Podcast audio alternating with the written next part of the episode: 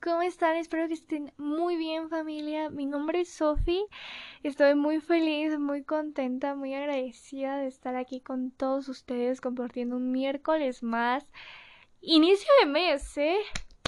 Ya pasamos enero, un mes complicado eh, para algunas personas, ¿no? Ah, un mes pues complicado también para el mundo, ¿no? Por esta situación de estos conflictos geopolíticos que se pueden dar, ¿no? de guerra, pero no venimos a hablar acerca de esto. Aún no, tal vez pronto, ¿no? Pero fíjense que les traigo un tema que dije, Dios mío, tengo que hablar de esto. Es como de esas veces que dices, ok, sí, Dios, tengo que hablar de esto, es que yo lo tengo que compartir.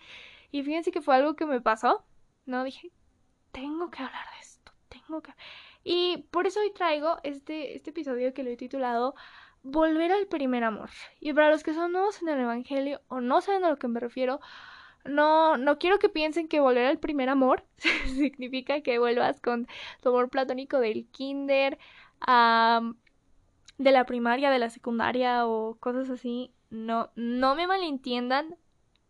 Entonces, ¿qué es el primer amor? Sophie, no nos dejes con esta intriga. Bueno, el primer amor es Dios, ¿ok? Y yo siento que cuando comenzamos en el Evangelio, ¿no? Es como de la, esa felicidad, esa restauración, eh, adentrarnos, ¿no? Para las personas que nunca en su vida habían tenido pues un, una Biblia, nunca la habían estudiado, no sé, a lo mejor provienen de otras religiones, ¿no? Es como que un mundo nueo o, o inclusive hasta para los que venimos de familias cristianas, ¿no? que en mi caso sería así, yo vengo de una familia cristiana, ¿no? Ah, pero igual, igual. Yo sé que cuando comenzamos así en el Evangelio es como que esa felicidad, esa restauración y esa como de devoción, de estar conociendo la Biblia, de estar yendo a la iglesia, mm, de estar escuchando predicaciones y de cosas que nos ayuden a nuestro crecimiento espiritual, ¿no? Pero yo siento que llega un punto en la vida de ciertos cristianos en las que nos alejamos de nuestro primer amor, en las que nos alejamos de Dios, para decirlo así, ¿no? Más sencillo. Y déjenme compartirles mi, mi experiencia, ¿no? ¿Qué, ¿Qué es olvidarte de tu primer amor? ¿Qué es irte de su lado, ¿no? Entonces, bienvenidos a esta sección que me gusta llamarla Story Times con Sophie, ¿verdad? Em, entonces, pues vamos a comenzar, ¿no? Como yo mencioné anteriormente, yo vengo de una familia cristiana, ¿no? Yo he estado acostumbrada a ir de pequeña a la iglesia, no, bueno, sí llegué a unas varias veces, pero hubo un tiempo en el que dejé de ir a la iglesia, pero el chiste aquí es que yo sí solía ir a la iglesia, ¿no? Sí sabía más o menos quién era Dios, la Biblia, todas estas cosas. Pero el punto aquí es que yo nunca logré como comprender más o menos quién realmente era Dios, ¿no? Hasta hace unos años que yo comencé, ¿no? Mi camino ahora sí que en, en el Evangelio de una manera pues definitiva, ¿no? Por así decirlo, ya como que me puse las pilas y wow, fue, fue un momento de, de restauración para mi vida tremendo, para sanar heridas del, del pasado que, ay no, Dios mío, increíble, de verdad, de verdad. Es, tremenda esta situación. Eh, igual, estás como que en ese tiempo y llega un punto en el que te alejas de Dios. Y yo siento que pasa en, en, en muchos cristianos, en muchas etapas. Y déjenme decirles que sí, fue mi caso que yo me comencé a alejar de mi primer amor, me comencé a fijar como que en las cosas del mundo, a pesar de que yo sabía que el mundo no llenaba, aún así yo como que dije, bueno, pues a ver, vamos a probar, ¿no? O sea, ¿qué tal? ¿Qué hay? ¿No? Entonces yo comencé a consumir ciertas cosas que no me llevaron a caer en ciertos pecados, como en el de la pornografía, que de eso ya lo hablé, en hace unos capítulos, creo que fue el... sí, creo que fue de los últimos capítulos, creo que fue el capítulo número 7, sí, más o menos como que ahí, ¿no? Pero también comencé a desarrollar problemas de autoestima, de no gustarme mi cuerpo, ni mi físico, ni mi persona, ¿verdad? también comencé a desarrollar ciertos problemas emocionales, como no tener una estabilidad emocional, como no validar mis emociones, para tener cierto tipo de pensamientos tóxicos, para llenarme de odio y rencores hacia las personas que en cierto punto me llegaron a hacer un tipo de daño, ¿verdad? Eh, llegar a utilizar esa típica frase de ojo por ojo, diente por diente, ¿verdad? Y vengarme de, de mis enemigos, ¿no? Por así decirlo, de todas esas personas que me hicieron daño. Pero fíjense que ya creo que no sé si a ustedes les ha pasado en esto, alejarse del primer amor siempre es duro, ¿no? Al final creo que ese gozo, esa alegría se fue apagando en mi vida y conforme pasaba esto, conforme yo más me alejaba de Dios, conforme yo más me alejaba de la iglesia, no se comenzó a ver reflejado muchísimo en mi actitud. Creo que llegó un punto en el que mi madre me dijo, es que yo ya no te conozco, ya no sé quién eres, fíjate cómo has cambiado, fíjate cómo te ha cambiado el mundo, ¿no? Es que ya, ya no sé quién eres, ¿no? Tú no eras así, tú estás alejando de Dios, tú no eres la niña que yo conocí, ¿no? Y cuando yo escuché eso, creo que son palabras que recuerdo mucho de mi madre, ¿no? Son como que las típicas frases que te marcan, que te dice tu mamá pero aún así como que causó un cierto... También recuerdo que ciertas personas, aparte de mi mamá, mi papá, mi hermano, inclusive ciertos de mis amigos comenzaron como que a ver cierto cambio en mí, ¿no? Yo ya no era como que la persona alegre, ya no era la persona amable, ya no era la persona bondadosa, por así decirlo, me convertí en una persona fría, seca, ¿no? una persona que tenía una mala actitud, que contestaba mal a las personas, que se la pasaba enojada la, la mayoría del tiempo, ¿no? Y me cerró una idea en decir, es que yo puedo sola, ¿no? Yo no necesito nada de Dios, es que yo no quiero saber nada de Dios en este momento, yo quiero saber qué hay en el mundo, porque qué tal si yo estoy siendo engañada por la religión, porque me comencé a llenar de todas esas ideas basura que te vende el mundo, no, yo, yo comencé a hacerme una persona así, una persona vanidosa. Y fue, fue un cambio muy, muy feo, pero yo siento que me dio... Yo siempre le veo lo bueno a todo, ¿verdad? A todas las malas experiencias que me han pasado. Que creo que es algo que debemos hacer, ¿no? Todos. Siempre hay que ver lo bueno a lo malo.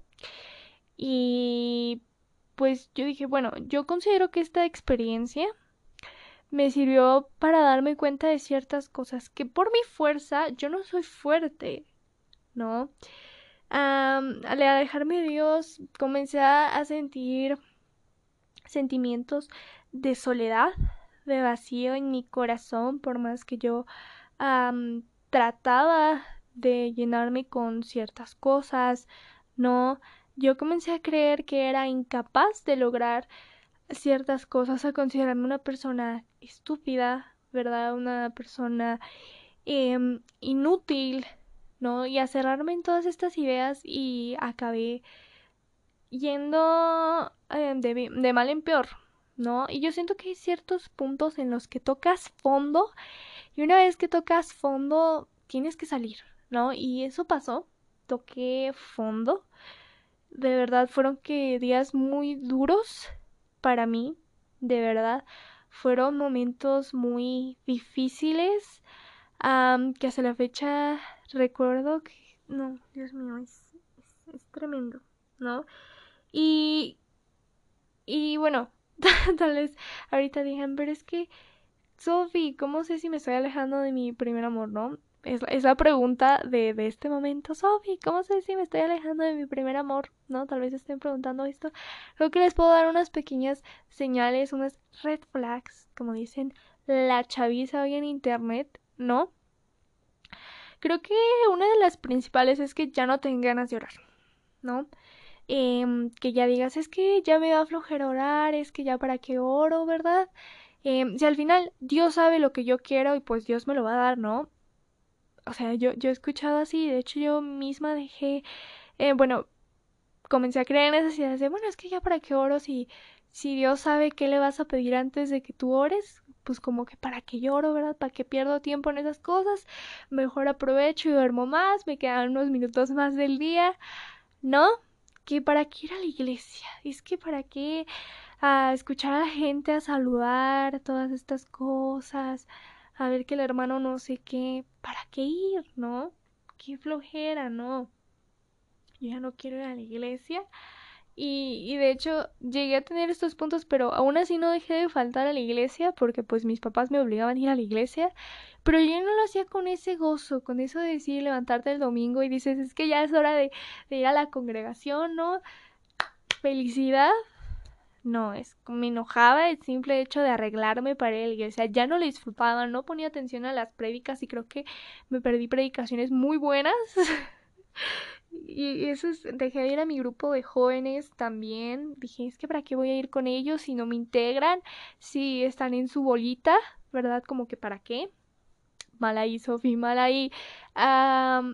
y todas estas cosas, ¿no? Yo siento que ahora, si estás pasando por este momento de es que ya no me dan ganas de orar, créeme que es algo en cierta parte normal, Es algo que en cierto punto a todos nos llega a pasar y que incluso yo ahorita hay veces en las que no me dan como que tantas ganas de orar, como que digo, es que ya tengo sueño, Dios, es que ya, ya mañana oro. no, ya. Pero no. Una vez vi una frase en Instagram que decía que cuando no tengas ganas de orar es señal para que ores más. Así cuando sientas que no, es para que te apliques más en oración, no para que digas, bueno, pues al rato, ¿no? Hay que tomarnos un descansito, no, no le hace mal a nadie, no. y, y todas estas cosas. Otra señal podría ser es que estás comenzando a experimentar sentimientos de soledad, de vacío, ¿no? De pensamientos tóxicos, de pensamientos como de que eres inútil, eres incapaz, eres un estúpido y todas estas cosas que van en contra de lo que dice la palabra de Dios. Y yo siento que cuando tenemos este tipo de pensamientos y también los pensamientos, pues, suicidas, ¿no? Y que creo que en algún momento voy a hablar acerca de la salud mental y que es un tema bastante polémico dentro de la comunidad cristiana.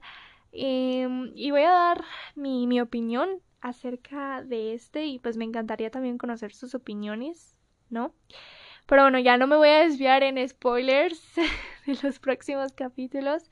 Otra señal que puedes notar como de es que caemos en una flojera espiritual, ¿no? Y yo siento que podemos resumir todos esos aspectos como de no querer orar, no querer leer la Biblia, ¿no? No querer hacer un devocional, no querer escuchar una predicación, no escuchar este podcast. No es cierto, ya, me calmo, me calmo. Em, este, caer y decir, no, o en esa procrastinación de decir, es que sí, al rato oro, ¿no? En la mañana leo la Biblia, ¿no? Y pues nomás llega la mañana y dices, bueno, ya después, Dios, es que ahorita no tengo tiempo, tengo que irme a la universidad, ¿no? Ejemplo, ¿no? Para los que van a la universidad. Yo, yo aún no, pero... pero igual, todas estas, todas estas excusas que no tienen, pues, en sí ningún pues fundamento congruente, son, son puros pretextos. ¿Ok? Em, otra señal que también podemos notar, te preocupas más por tus aspectos personales, escolares, que por tu relación y por tu comunión con Dios. Y por última, y yo siento que fue lo que me pasó, es la oración sin fe. Es como nada más orar por obligación y decir ahí un Padre nuestro y decir, bueno, pues gracias por este día, ¿verdad? Y pues ya bendiciones y orar por un, como que lo típico que suelo pedirle a Dios y ya, amén. Y que cinco minutos, dos minutos, dos minutos de oración. Em, y pues, ¿qué les digo, hermanos? ¿Qué les digo? Esas como las señales, ¿no? Como las red flags. Ahora, como en este podcast nos encanta dar life hacks, vamos a pasar a los life hacks con Sophie. Muy bien, continuando con los life hacks que yo implementé. Primero que nada, algo que me planteé mucho fue volver a pensar en aquellas emociones que sentía cuando iba a la iglesia, ¿no? Cuando realmente lo hacías con un amor, con una intención de conocer y de tener una comunión con Dios. Las emociones que me transmitía leer la Biblia, estudiar la palabra de Dios, pensar en eso. Número dos, someterme ante Dios y es algo que nos dice la palabra de Dios en Santiago 4, versículo 7 que nos dice, Así que sométanse a Dios, resistan al diablo y él huirá de ustedes. ¿Ok?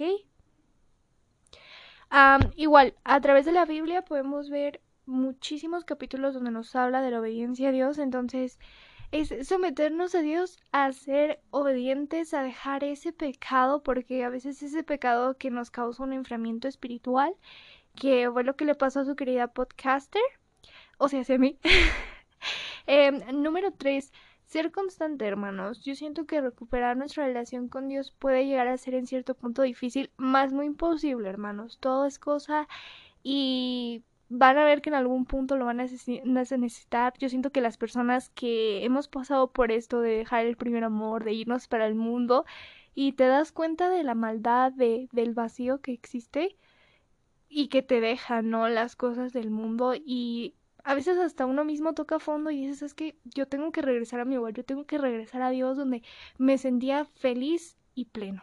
Entonces, hermanos, les esto va para las personas que han dejado a, su primer amor, pero también como cierto tipo de, de advertencia para vean ya ando medio medio ronca creo Um, pero sino también como para advertencia, ¿no? A todos los que se les ha pasado por la mente en algún momento, pues ya saben, alejarse de Dios, probar las cosas del mundo. En mi experiencia, el mundo no llena, el mundo es una mentira, el mundo dice tener la verdad, pero todos sabemos que la verdad es Jesús.